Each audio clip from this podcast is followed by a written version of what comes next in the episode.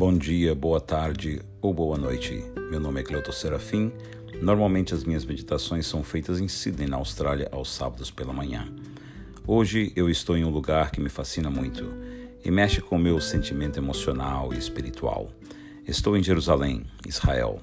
Nesta manhã comecei o meu devocional em frente à parede oeste do templo, ao conhecido Muro das Lamentações, onde os israelitas choram até hoje a destruição do templo. Não pude conter ao ouvir orações sinceras de outras pessoas ali orando.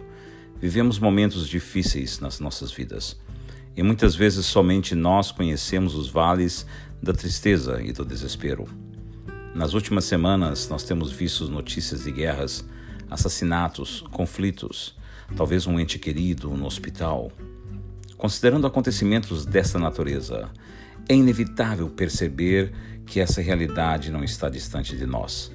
Ainda que não estejamos diretamente envolvidos nesses fatos, a verdade é que enfrentamos frequentemente lutas e conflitos. Talvez seja na vida familiar, profissional, acadêmica ou eclesiástica, ou por se sentir traído por alguém em quem confiava, ou estar frustrado e desanimado com as injustiças deste mundo em que nós vivemos. O que mais te aflige? Eu gostaria de compartilhar Timóteo Klein Cardoso, que ele expande ao falar sobre o Salmo 3, pois esse salmo fala sobre um momento difícil na vida do rei Davi, em que o número dos que o traíram só aumentava. Ele precisou fugir do próprio filho Absalão. A situação de Israel se complicava e aparentemente talvez nem mesmo Deus poderia desejar salvá-lo. Que situação angustiante de perder o sono, mas não para Davi. Quando angustiados ou preocupados, nós precisamos primeiramente lembrar quem é o nosso Deus, que estamos seguros porque é Ele quem nos preserva e deve ser o motivo de nossa alegria. Não as circunstâncias em que vivemos. Além disso, podemos e devemos recorrer a Deus em oração, sabendo que Ele nos responde. E isso pelas Escrituras.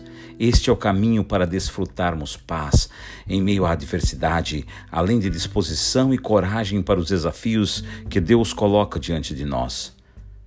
É assim que a nossa confiança em Deus é alimentada, de modo que dependemos cada vez mais dele em toda e qualquer situação.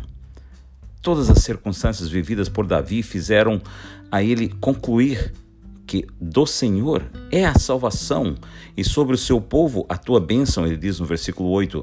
É verdade que Deus, em sua providência, se importa e intervém em nossas lutas e angústias cotidianas, concedendo paz e orientação sobre o que devemos fazer.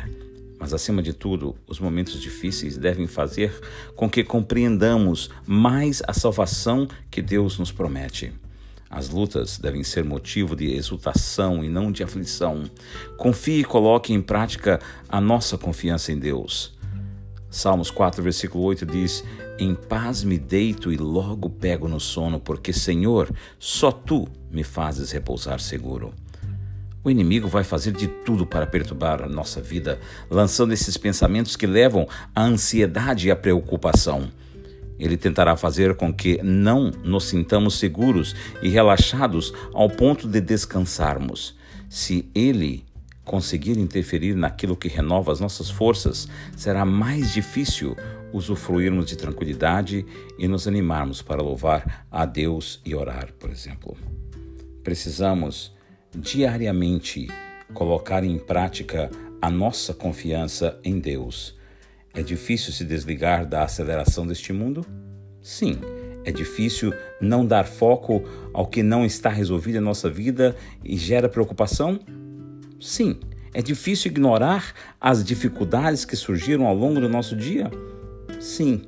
Mas é possível deitarmos e pegarmos no sono rapidamente e ter este momento de renovo, pois a Bíblia nos diz que podemos descansar nos braços do nosso Deus.